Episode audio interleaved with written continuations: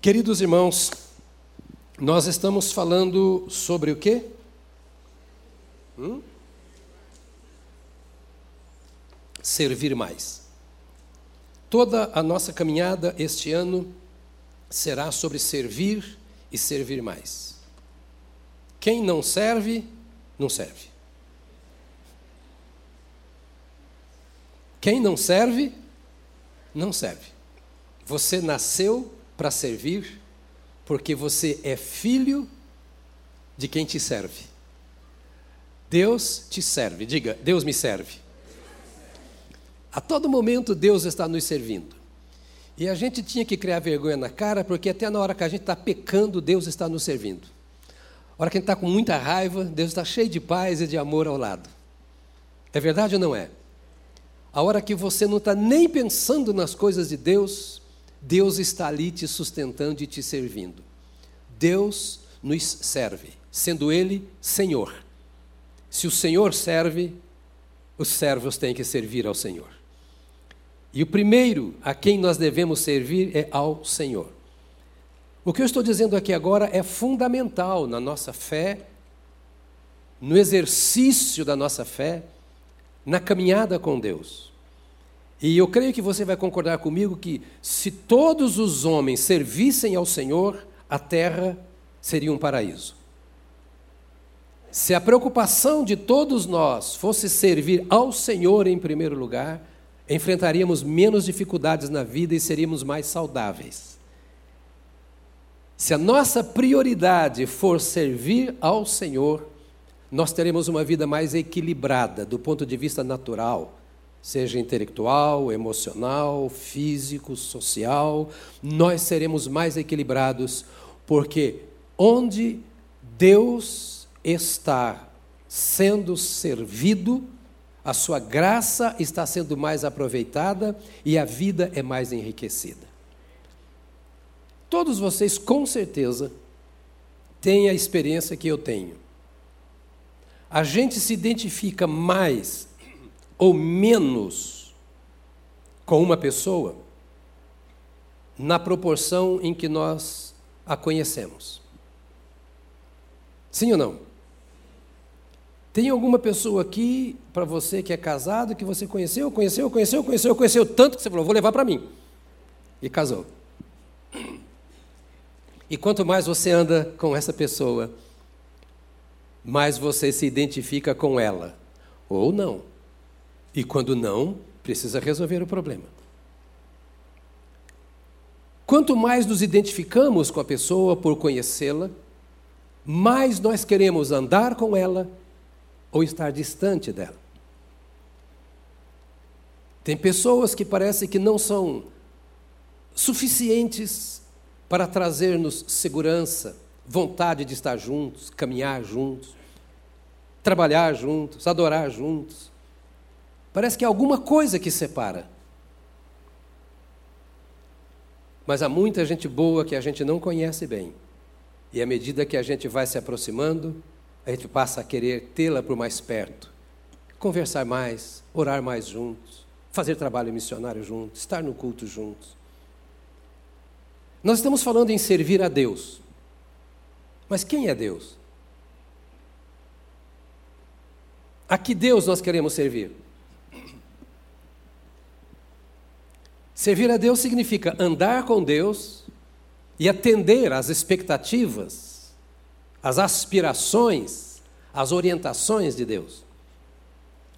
E a impressão que eu tenho é que muitas vezes nós não servimos adequadamente porque nós não conhecemos aquele a quem nós devemos servir. Sim, nós somos salvos. Os nossos pecados foram perdoados. Temos certeza de que vamos para o céu porque Jesus perdoou e continua perdoando os nossos pecados.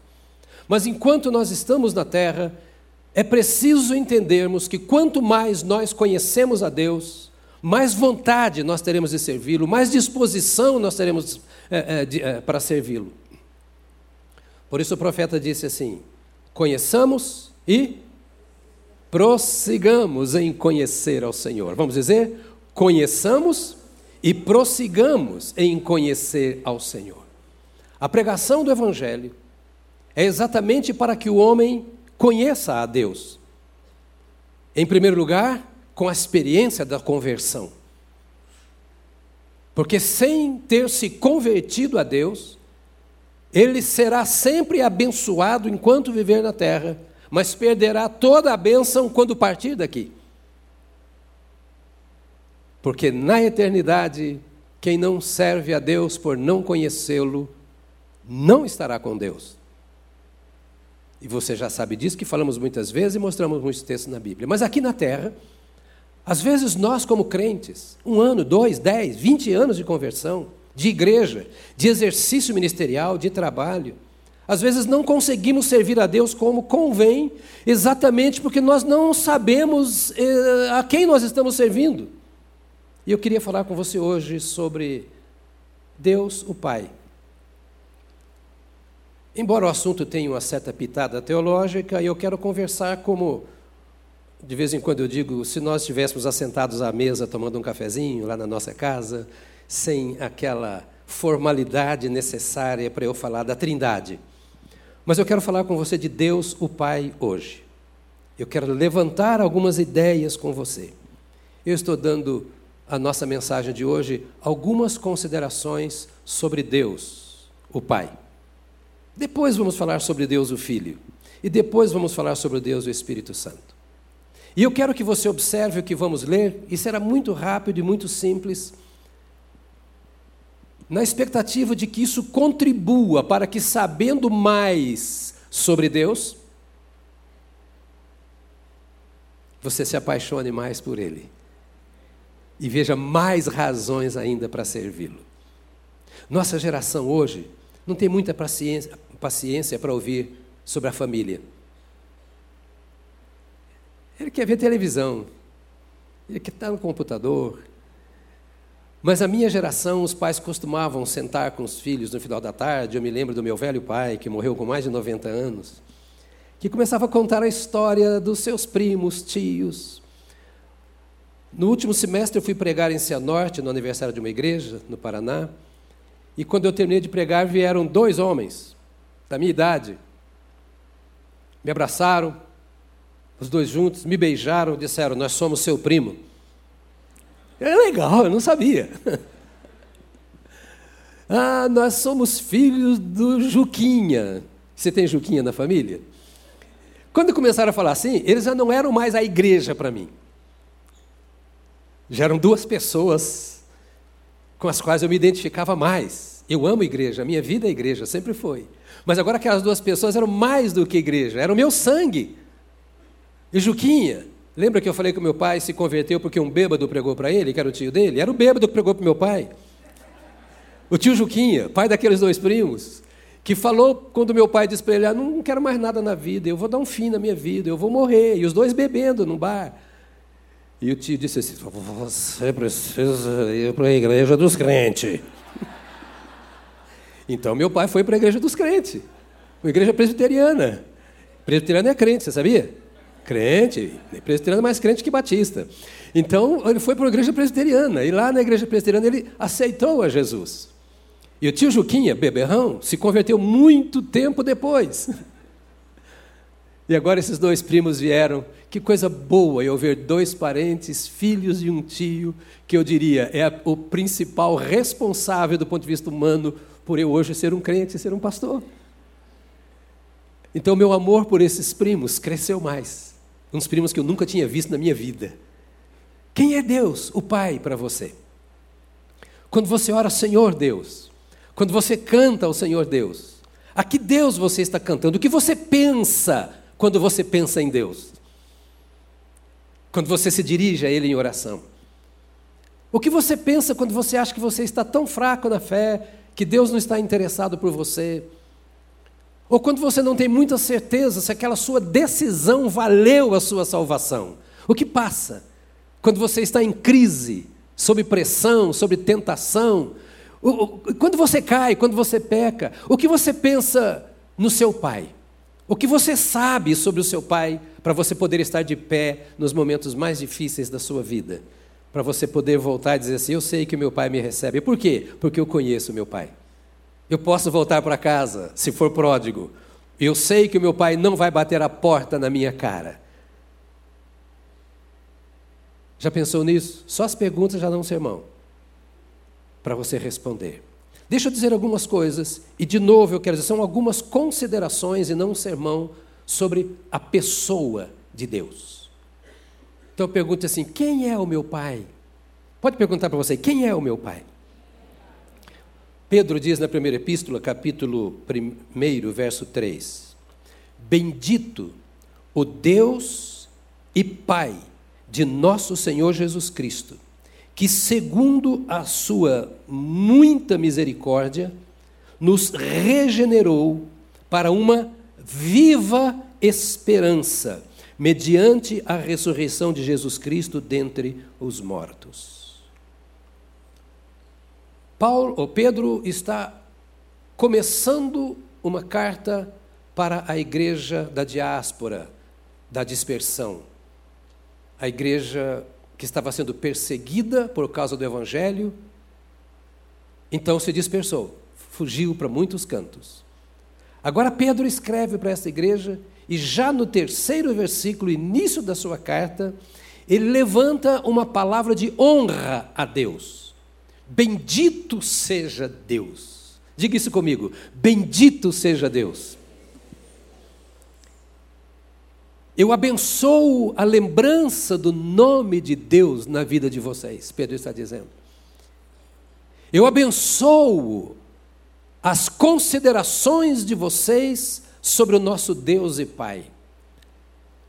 Seja abençoado o serviço, o culto, a honra que vocês prestam com sua vida, e o povo talvez tivesse assim: puxa, estamos sendo abençoados, mas o Deus, que Deus é esse que Pedro está falando? O Pai de nosso Senhor Jesus Cristo, que, segundo a sua muita misericórdia, nos regenerou. O Pai de Jesus Cristo nos gerou de novo. Então, o Pai de Jesus Cristo é o nosso Pai. Bendito seja Deus, que fez o seu filho Jesus Cristo nascer. Bendito seja o Deus que nos fez nascer como Jesus Cristo nasceu.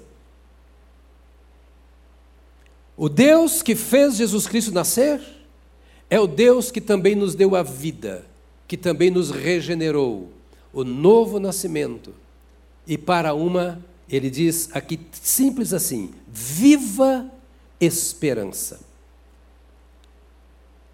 Quer dizer, Pedro, o meu pai é a minha esperança. Se tivesse crente aqui, ia dar um glória. Porque a sua esperança não está em você, na sua capacidade. E ele está falando de eterna esperança não está nos seus recursos, nas suas aptidões, e nem tão pouco na sua maturidade. Ele diz: Ele nos gerou para uma viva esperança. Temos certeza absoluta de que aquilo que Ele plantou em nosso coração não morre. A imagem que eu e você temos do nosso pai biológico. Muitas vezes determina a vida que nós levamos. Eu conheço muitas histórias de memórias tristes de pais. E muitíssimas histórias de memórias guardadas no coração de filhos, de pais extraordinários. E muitas vezes a nossa vida não é determinada, mas é influenciada pela memória, pela lembrança, pelo conhecimento que nós temos do nosso pai biológico.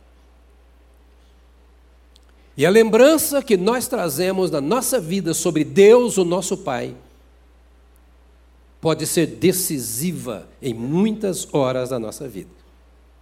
Toda essa introdução longa que eu estou fazendo é para que você entenda o valor do que eu vou dizer agora A sua fé, quando você ora, depende do que você sabe sobre o seu Pai Celestial.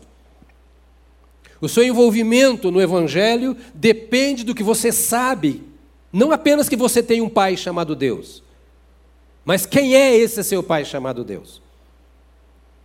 Toda a nossa vida e realização no mundo moral, espiritual, social, é influenciado e muitas vezes determinado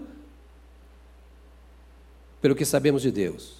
E por fim, o crescimento na fé e o aprofundamento da nossa vida espiritual depende do que nós sabemos de Deus. Porque às vezes você vem para cá, canta muito legal, muito gostoso, e vê tudo isso, ouve a mensagem, entende, concorda, vai embora e não consegue viver. Porque você tem dúvidas de que o seu Deus fará por você aquilo que você viu aqui, ouviu aqui. Então, hoje eu quero começar a dizer: você vai saber mais sobre o Deus a quem você serve. E a primeira coisa que eu gostaria que você considerasse é: Deus é o meu Pai, porque é sobre ele que nós vamos falar. O outro lado da moeda, o meu Pai é Deus. Diga para você isso: o meu Pai é Deus. Você crê na Bíblia? Eu estou na Bíblia, crente é de Bíblia. E o crente crê na Bíblia, ainda que ele não entenda o que a Bíblia está dizendo. Porque a Bíblia é a palavra de Deus. E a palavra de Deus diz que Deus é o meu pai, que Deus é o seu pai. Então eu não sou órfão, eu não estou abandonado, eu tenho origem. Você pode não ter conhecido o seu pai, você pode não ser aceito pelo seu pai. Você pode ter tido muito problema com o seu pai. Então eu quero piorar o quadro, dizer, você pode ter a pior vida do mundo com o seu pai, que deveria ter sido a melhor pessoa para você. Todavia, ele não é seu pai, ele é seu padrasto. Todos nós somos padrastos. Porque nós somos pais emprestados. Os nossos filhos têm um pai que chama Deus. Vou dar esse nome de Deus, embora Deus não seja nome. Deus é um título. Mas vou, Deus é o Pai, o meu Pai e Deus é o seu Pai. Eu queria que você guardasse essa expressão. E Jesus, ele fez questão de mudar a história. Israel orava assim: ó oh Deus de Abraão, de Isaac de Jacó, ó oh Deus dos profetas, ó oh Deus dos patriarcas, ó Deus de Israel. Ó Deus dos nossos pais. Aí Jesus falou: gente, acorda. Eu vou ensinar vocês a orar. Quando vocês orarem, orem assim: Pai nosso que está nos céus. Oh, querido, aleluia! Isso para mim faz uma diferença, porque o meu pai não é simplesmente o pai de Abraão, de Isaac e Jacó, ele não é simplesmente o pai de profetas, ele não é simplesmente o pai de Israel, ele é o meu pai. Eu não sou órfão.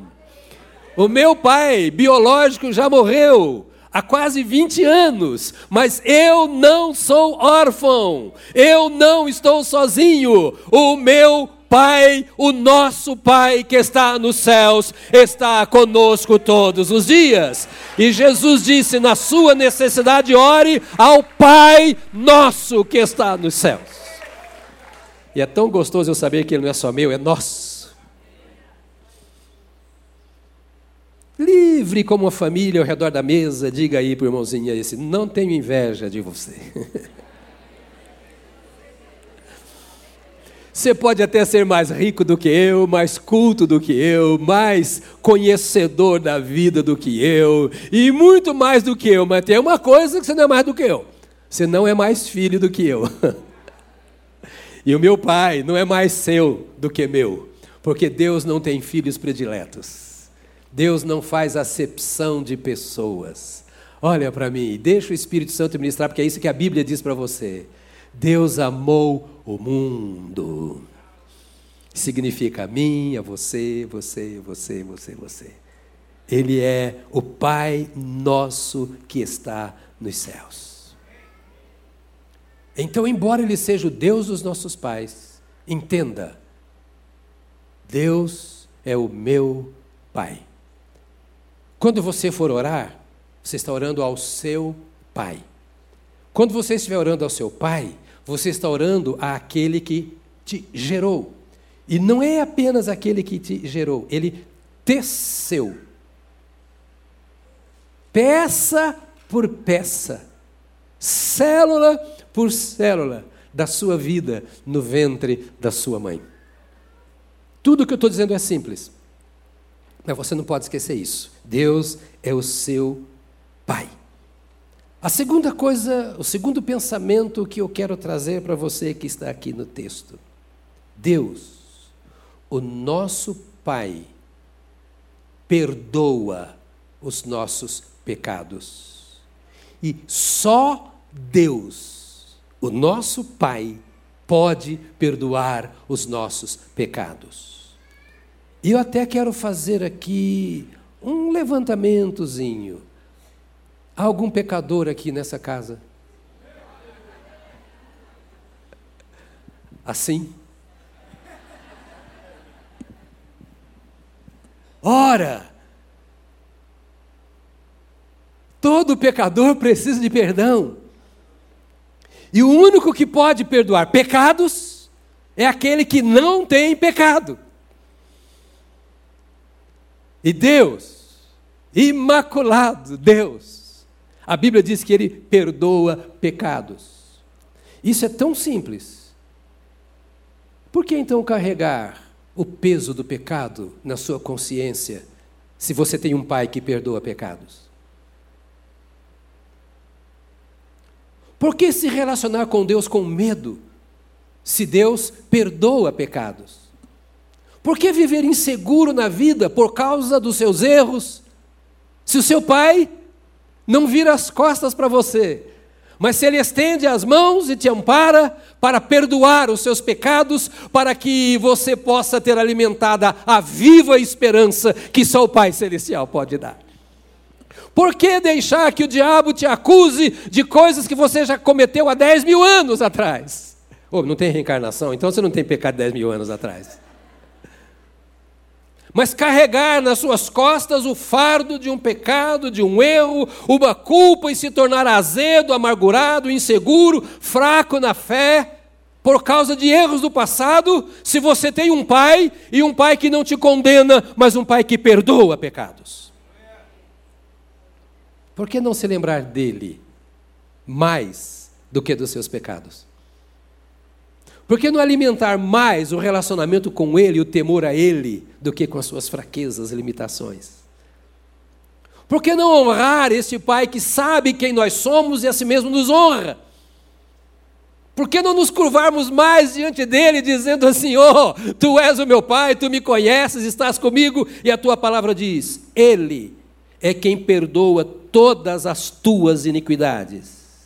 Vou repetir o Salmo 103, verso 3. Ele é quem perdoa todas as tuas iniquidades, quem sara todas as suas enfermidades. Quem é Ele? Quem é Ele? Não, é o meu Pai. Quando você fala Deus, parece que está tão longe. Parece que é o Deus dos céus, que está sentado no alto e sublime trono, e você debaixo do estrado, do estrado, do estrado, sobre os quais estão os pés de Jesus os pés de Deus, o seu Pai. Não. É o meu Pai. Diga, Deus é o meu Pai. Eu sei que você sabe sobre Deus, mas olha para mim. Eu não quero fazer um discurso aqui. Eu sei que você também está cansado e com fome, problema é seu. Eu só quero que você entenda que o Espírito Santo de Deus quer que você entenda que você não é órfão e se lembre sempre, não é apenas Deus, é o meu Pai, e o meu Pai perdoa pecados. Marcos capítulo 11, verso 25 diz: "E quando estiverdes orando, e quando, não é se vocês orarem não. É, a oração é incondicional sozinho com outros, e quando estiverdes orando, se tendes alguma coisa contra alguém, perdoai, para que o vosso Pai Celestial vos perdoe as vossas ofensas. Não guardem mágoa. Ah, mas o senhor não sabe o que fizeram. Ah, realmente eu não sei, mas eu sei que Deus te salvou. Isso é maior do que o que te fizeram. eu não sei o que te fizeram, nem sei quem fez. Mas eu sei que Deus viu e trouxe você para ele e falou: Bom, se você quiser, eu vou apagar tudo aquilo que fizeram contra você. Ah, não confie em ninguém. Bom, pode não confiar em ninguém, mas não deixe de confiar no seu pai. Porque é com ele o seu relacionamento. Ninguém pode fazer por você o que o seu pai pode. Então não deixe o erro do outro, o pecado do outro, a ofensa do outro e etc, etc, do outro ser maior do que o amor que o pai tem por você, ao ponto de perdoar pecados que nós não merecemos que sejam perdoados. Mas como ele sabe que nós não teremos a vida que ele propõe se ele não nos perdoar, ele nos traz Jesus e diz assim: vamos perdoar esse cara que não presta, porque senão ele vai para o inferno. E eu não quero que ele vá para o inferno, porque ele é meu filho, ele é minha filha. Então, se eu tenho juízo, eu vou entender que o Senhor Deus, que é o meu Pai, perdoa os nossos pecados. Aliás, a Bíblia diz isso. Se alguém de vós pecar, temos um advogado junto ao Pai, Jesus Cristo, o justo, que perdoa, que foi feita oferta pelos nossos pecados, e não somente pelos nossos, mas pelos pecados do mundo inteiro. Está em 1 João. A outra coisa que eu quero lembrar você. Bom, eu lembrei a primeira: Deus é seu Pai. Diga, Deus é meu Pai. A segunda, Deus perdoa pecados. Isso, e os nossos pecados, não é isso? A terceira coisa que eu quero lembrar: Deus, o nosso Pai, nos dá um novo coração. Opa, já tem mais crente na casa agora. Aleluia. Nos dá um novo coração. Ouça aqui, querido. Só Deus faz isso. E nós precisamos disso. Nós não podemos viver com o coração do nosso pai, da nossa mãe, do nosso irmão, da nossa família, da nossa sociedade. Nós não podemos ser conduzidos pelo coração do presente século. Esse é um coração manchado, pecador e pecaminoso, morto e mortal. É o coração sem Deus. Mas quando o Senhor perdoa os nossos pecados, ou sobretudo, porque tem teólogos aqui, quando ele perdoa o nosso pecado, que a teologia chama de pecado original, né? Você já viu, né? Já riu, né? Tem uns bacharéis e mestrando em teologia que quando fala, eles ficam se esperando, né? Quando você, ó, mas ele não perdoa os pecados, é, ele perdoa o pecado, que é a raiz, que é a causa, que é a fonte dos pecados. E esse pecado que ele perdoa, ele perdoa no momento em que nós vamos aos pés de Jesus. Naquela hora que você aceitou a Jesus, a fonte do pecado secou, foi estancada. O Senhor perdoou o seu pecado. Por isso você não é mais obrigado a pecar. Percebe? Você aprende a dominar o pecado porque Deus te deu um novo coração. Ele te regenerou. E essa palavra regenerar no grego para a conversão, ela é metafórica. Ela dá a ideia assim: Deus mudou a sua mente para que você possa se ajustar a um novo estilo de vida. Isso é regenerar. Ou seja, ele mudou, ele fez o seu pensamento ser mudado. O coração de carne continua pulsando aqui. Tem cardiologista aqui? Se você tiver problema nesse coração, é para o cardiologista que você vai, mas no outro é para o pai. O outro é para o pai. Então, o que acontece? O Senhor trocou o nosso coração. Significa, Ele trocou a nossa forma de pensar. Ele nos deu agora a mente de Cristo. O Pai Celestial, ao nos dar Jesus, Ele introduziu a Sua própria vida em nós. E disse assim: o seu problema é um, está na fonte. Eu agora vou mudar a fonte. Eu mudei o seu coração de pedra e coloquei um coração de carne. Eu tirei a fonte do pecado que estava na sua vida. Estou mudando a sua forma de pensar. E dia a dia, diz Paulo aos Romanos no capítulo 12, que nós precisamos nos permitir ser transformados pela renovação, pela regeneração da nossa mente para que possamos compreender. Diga comigo, compreender. Deus não quer filhos ignorantes com relação a Ele, para que possais compreender qual seja a boa, agradável e perfeita vontade de Deus. A regeneração me leva a isso. Eu posso doutrinar você com a teologia cristã, mas eu não vou mudar a sua vida. Mudar a vida é quando o Senhor muda a sua mente. Então diz aqui Ezequiel 36, 26: Dar-vos-ei coração novo, e porei dentro de vós espírito novo, tirarei de vós o coração de pedra e vos darei coração de carne. Aleluia, aleluia. Diga, Ele é meu Pai porque me deu um novo coração. O seu coração não tem nada a ver com o anterior, porque você mudou de pai. Ah, mas pai, ele é pai de todo mundo. Sim, a palavra pai quer dizer aquele que criou, aquele que fez nascer. Só que Deus é pai em dois sentidos, basicamente. Ele é pai porque criou todas as coisas. Nesse sentido, ele é pai da minhoca, do rato, do porco, do gato, da cobra, do mato, da estrela, do vento, do sol, da lua, porque ele é o criador, então ele é o pai. Ele é o pai da criação, diz a Bíblia porque ele criou todas as coisas.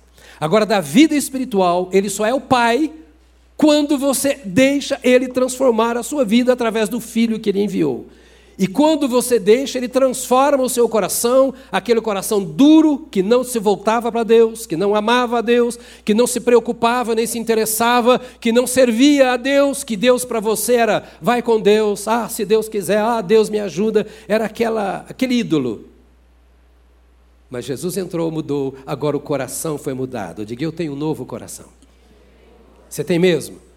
Quem te deu esse coração? O meu pai. Digo, o meu pai. Não é nem o pai, é o meu pai. O meu pai me deu um novo coração.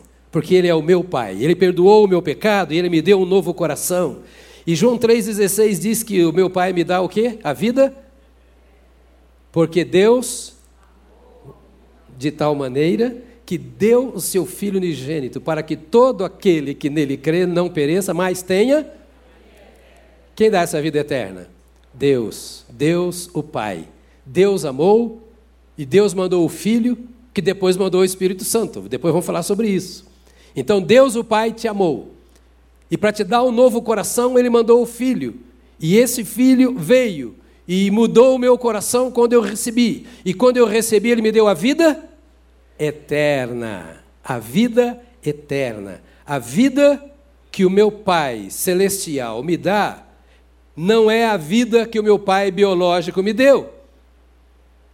Esta morre, a outra não. É vida eterna.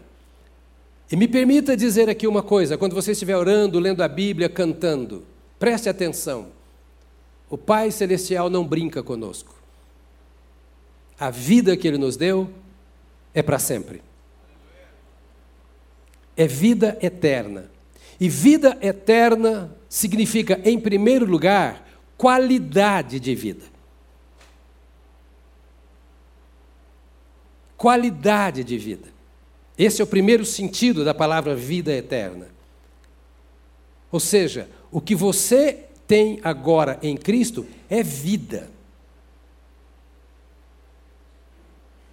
É vida.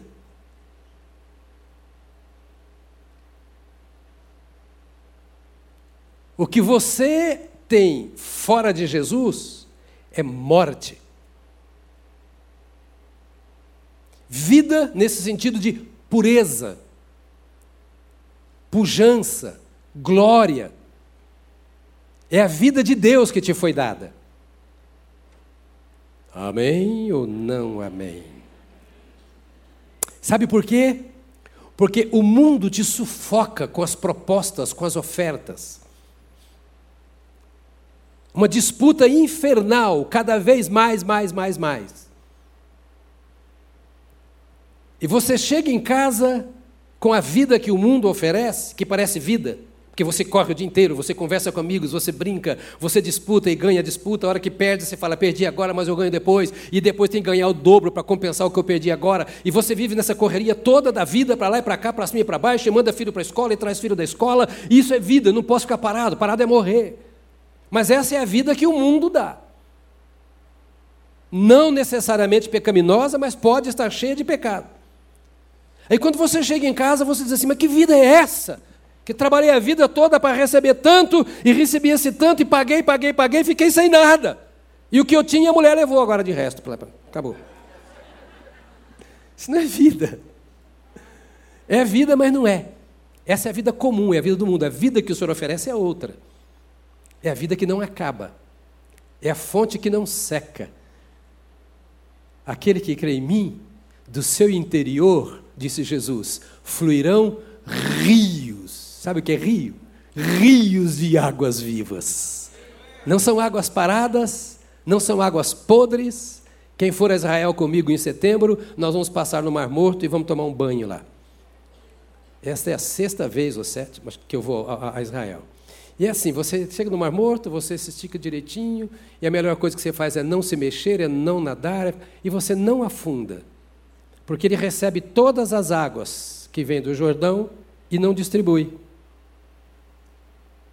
Então as águas morrem ali. E fica tão denso que não tem um peixe, não tem nada vivo dentro. Águas paradas são águas mortas. Águas mortas fedem.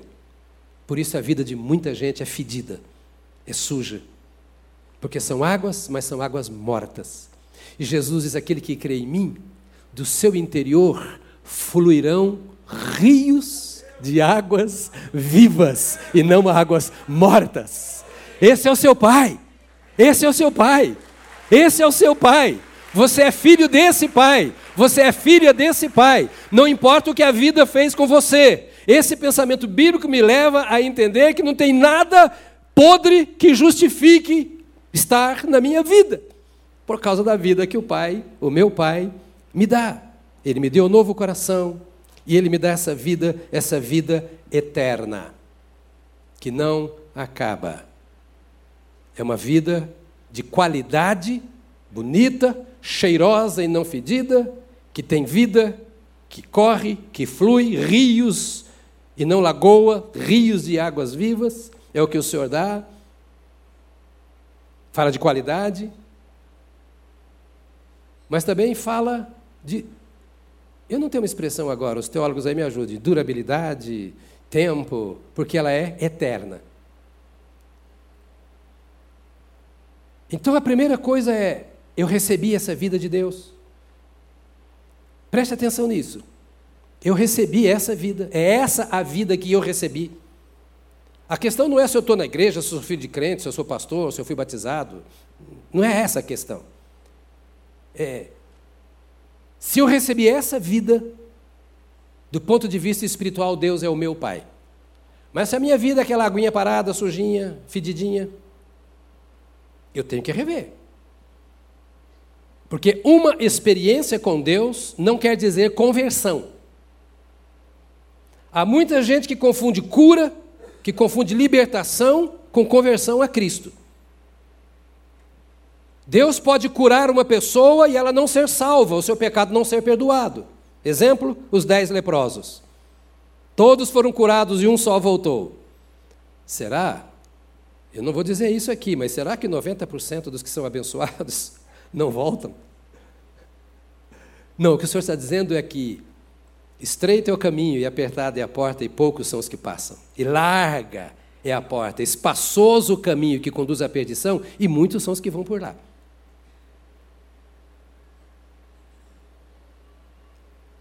Jesus expulsou o demônio de muitos. E muitos libertos foram para o inferno libertos porque não aceitaram a Jesus. Talvez você conheça muita gente que era endemoniada. Talvez Deus tenha usado você mesmo para expulsar demônios. E elas não quiseram nada com a regeneração, com o agir regenerador de Deus em sua vida. E aí, Hebreus capítulo 6 diz isso.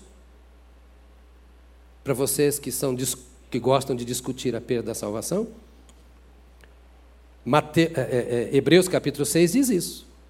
É impossível que aqueles que experimentaram do dom do Espírito Santo e pisaram o sangue de Cristo voltando a pecar, sejam salvos.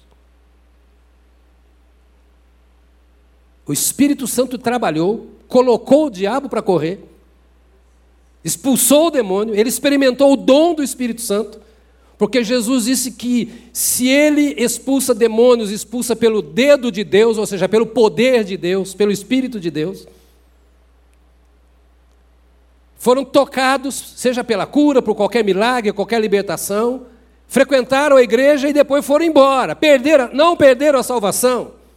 Eles apenas experimentaram do dom da salvação e não quiseram viver a salvação evidenciada por aquele dom que os abençoou. Essa mensagem não enche a igreja, mas eu quero que ela enche o seu coração, para que você perca o medo, para que você tenha coragem. A vida que Jesus te deu é eterna. Vós sois de Cristo e o maligno não vos toca. Não foi eu quem disse isso. Está na Bíblia e eu acredito na Bíblia. Aquele que nele crê não pereça, mas tenha a vida eterna. E ter ali não é experimentar, é possuir e ser possuído pela vida eterna. E o que é eterno é eterno, não muda.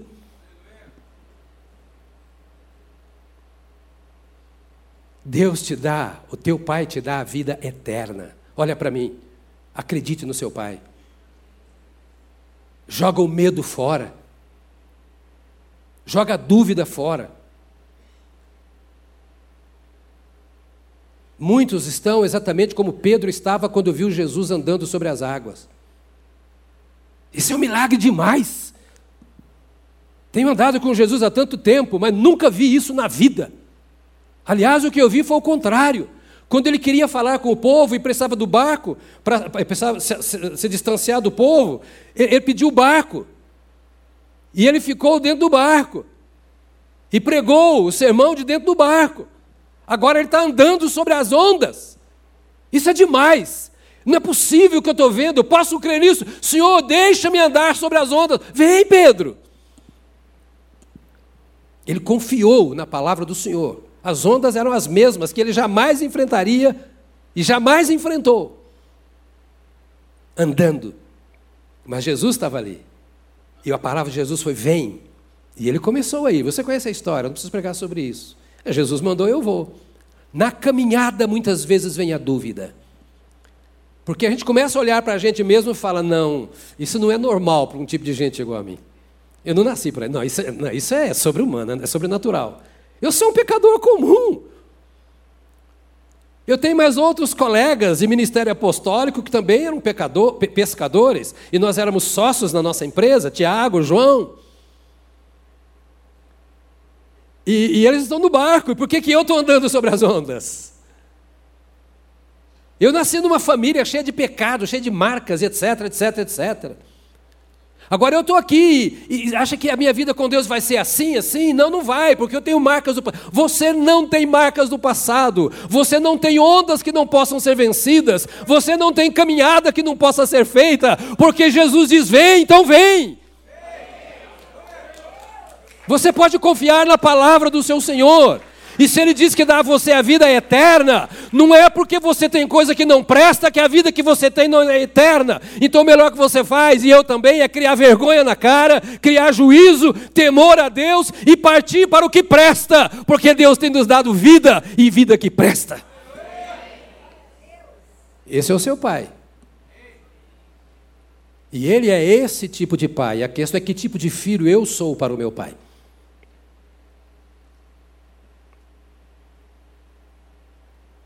As minhas limitações não comprometem a integridade do meu pai. Pelo contrário, elas mostram, elas mostram o quanto eu preciso do meu pai. Então ele me regenera, ele me leva é, para uma vida que procura fazer com que eu me conforme à vontade do pai. Isso é regeneração. Transforma a minha mente de tal forma que eu levo uma vida em busca de me conformar, identificar, assemelhar cada dia mais à vontade do meu Pai. Está cansado? Está com fome? Me dá mais uns 50, 60, 70 minutos? Só para eu terminar esse pensamento aqui. Querido, e vai com isso para casa, tá? Vai para casa, vai pensar sobre isso. Eu te dou 100% de razão para você questionar cada palavra minha aqui, desde que você questione à luz da Bíblia. Tudo aquilo que eu disser que você provar para mim que eu estou errado na Bíblia, você ignore. Fique só com o que a Bíblia diz. Mas considere isso à luz da Bíblia. Você não é meu servo. Quando eu falo que você é minha ovelha, é só uma vaidade pessoal que a Bíblia me permite ter, emprestado. Você é ovelha do seu pai. A verdade é essa. Então, eh, eh, considere essas coisas à luz da palavra de Deus. Bom, a outra coisa que a Bíblia diz aqui é que Deus, o meu Pai, habita entre nós. Alguém aqui já se sentiu sozinho? Parece que Deus tão longe. Alguém já sentiu?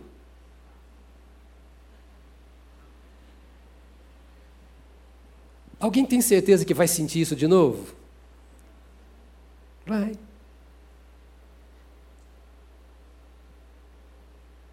Agora o que você mais precisa saber é que esse sentimento não é verdadeiro. Ele é apenas sentimento. Eu nunca te deixarei. Eu jamais te abandonarei. Quem tem razão, o meu sentimento ou meu Deus? meu Pai.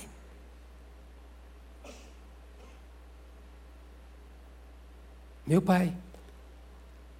Todo filho sabe o quanto o pai o ama e até onde o pai o ama, viu, queridos pais, queridas mães? E ninguém prova amor por palavras. Ainda que falemos e devemos falar, papai te ama. Mas não adianta eu falar que amo, dar presentes, beijar, pegar no colo, mas no dia a dia não perceberem que eu amo.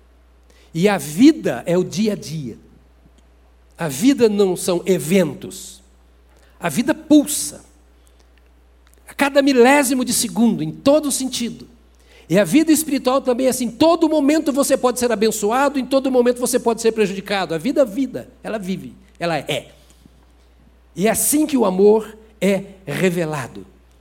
Agora, Deus revela o seu amor para conosco também estando conosco.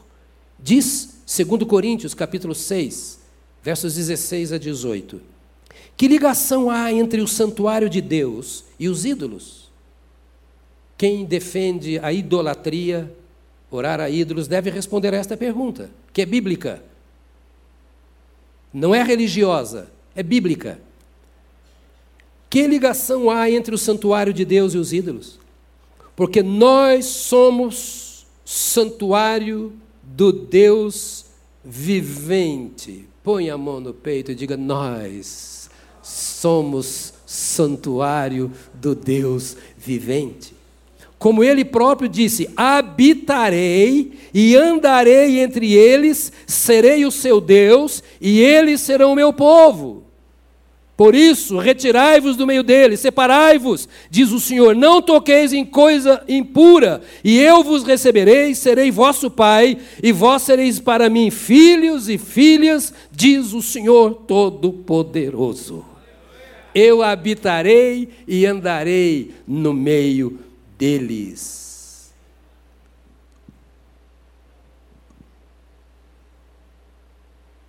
Está claro para você isso? Que o Pai diz: Eu andarei no meio de vocês. Ouça, eu não vejo, eu não sinto nada, porque tem irmão que só sabe das coisas de Deus quando sente. Estou sentindo nada aqui, mas eu tenho 100% de convicção de que o Pai está aqui conosco, porque Ele disse que está. Eu habitarei e andarei no meio deles, e eles estão aqui ah, mas não teve nenhum arrupio, pastor. Estou preocupado com arrupio. Estou preocupado com a palavra. Que o Deus que diz que me ama e eu acredito nele, ele diz que habita entre nós e anda entre nós. Por isso o culto deve ser reverente. Você não tem que estar aqui olhando para o telefone, para o iPad, pensando no que o feijão que está queimando lá. Não é isso aqui agora. É, o que o meu pai, que está andando entre nós, porque habita entre nós, está querendo falar comigo, chamar a minha atenção para que eu me pareça mais com ele, porque este é o objetivo dele, fazer de mim uma coisa linda. Está duro, mas ele quer fazer isso, não é? Cada um de nós aperfeiçoar-nos até chegarmos a ele. Deixa eu falar outra coisa para você. Eu estou olhando o relógio, tá? Não dou bola para ele, é claro, mas eu estou olhando. Esse Deus que habita entre nós nos permite aproximar dele. E eu vou parar por aqui. Mas eu quero que você saiba disso. O seu pai não quer viver longe de você. Você escutou? Então não queira viver longe dele. Porque se eu vivo longe dele, é porque eu escolhi. E as minhas escolhas começam na minha mente. É, o fulano diz que é crente, mas olha o que fez. Ah, aquele cara lá que era pastor, era diácono, era ancião, presbítero, apóstolo, dono da igreja, super Deus, não sei o que, ele era lá, e fez não sei o que, etc, etc. Agora eu fico, eu não acredito nisso. A Bíblia diz: Maldito é o homem que confia no homem e faz do braço mortal a sua força. Há muita gente amaldiçoada na vida, vivendo com peso, com fardo sobre os seus ombros, com angústia, sem coragem, sem fé, sendo o seu próprio Deus e o dono da sua existência, porque está acreditando em homens. Eu não sei se eu já disse isso aqui a você, mas nós somos todos iguais. Todos nós precisamos da mesma graça. Todos nós precisamos do mesmo perdão. Isso não significa que nenhum de nós presta e que Deus não se agrada de nós, pelo contrário. Deus não tem culpa de termos nascido assim. Deus não tem culpa de nós sermos assim. E Ele poderia nem se importar conosco, porque Ele não é obrigado a andar conosco, já que nós, teimosamente, insistimos em virar as costas para Ele. Olhamos para nós, para os nossos sonhos, para os nossos bens, para o estilo de vida que nós queremos ter, estudamos, Passamos o ano na universidade, não pregamos o evangelho para uma pessoa, trabalhamos, nossos colegas nem sabem que são crentes, no máximo sabem que frequentamos a igreja X, zombam de nós e nós não queremos pagar o preço da zombaria. E dizemos que amamos a Deus. E mesmo assim Deus nos ama. Anda entre nós. E diz assim na sua palavra, Hebreus 11, 6. De fato, sem fé, é impossível agradar a Deus. Não é sem igreja, não é sem pastor, não é sem teologia, sem doutrina, sem fé. Não anula a necessidade de andarmos juntos, de conhecermos a doutrina bíblica, mas tudo começa com a fé. Sem fé, é impossível agradar a Deus. Porquanto é necessário que aquele que se aproxima de Deus creia que Ele existe e que se torna galardoador dos que o buscam. Ou seja, se eu me aproximar dele, eu terei o galardão, a recompensa, a resposta. Não se aproxime de nada e de ninguém mais do que de Deus. E ele sendo santo, santo, santo, diz a Bíblia, significa santíssimo, como ninguém e nada mais, permite que nos acheguemos a Ele. Só não nos aproximamos de Deus se não quisermos. Esse é o meu Pai. Isaías, apavorado com a visão que tinha no templo, capítulo 6 do livro de Isaías, ele vê tudo aquilo e diz: Ai de mim que vou perecendo. porque eu sou um homem de lábios impuros e habito no meio de um povo de impuros lábios, e eu vi o Senhor. Ou seja, eu não mereço, eu vou morrer. E o Senhor se aproxima, tem um diálogo com ele, e o ponto alto do diálogo é: A quem enviarei? E quem há de ir por nós? Ou seja, já que você se, se, se vê tão pecador como nós,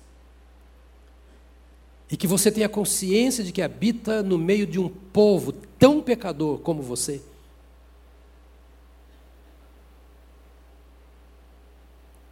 Você vê a sua necessidade e a necessidade do povo. Mas você me conhece. Por que então você não se achega a mim como eu estou aparecendo a você agora? E sai por aí, como enviado meu para dizer ao povo que você conhece a mim. A quem enviarei? E quem há de ir por nós? Que amor tão grande do Pai por nós, queridos. Jesus repetiu isso. Ide por todo mundo e pregar o evangelho a toda criatura. Ou seja, as boas novas de que vocês foram perdoados, de que vocês viviam o mesmo estilo de vida, que vocês sentiam as mesmas coisas e carregavam os mesmos pesos, as mesmas dúvidas, que cometiam os mesmos pecados, que andavam tão distante de Deus como eles estão andando, embora chamem a Deus de Pai. Saiam por aí, falem. Fale, Isaías, da visão que você teve. Fale, crente, do encontro que você teve, do conhecimento e do relacionamento que você tem com esse Pai. Fala que Ele está conosco e que Ele nos convida a nos aproximarmos dEle. Fala que Ele quer ser o nosso Pai de verdade. Fala que Ele quer cuidar de nós, sarar as nossas feridas. Fala que nós não merecemos mas a graça, o favor imerecido de Deus, nos concede este privilégio e esta bênção. São alguns pensamentos que eu trouxe para vocês hoje sobre Deus, o nosso Pai, para que quando o mal bater, o inimigo testar, você diga: Eu vou acreditar no meu Pai. Quando a situação estiver russa, faça o que você fazia quando era menino: Papai! Pai! Quando o irmãozinho estiver brigando com você, corra para o pai, não briga com o irmão.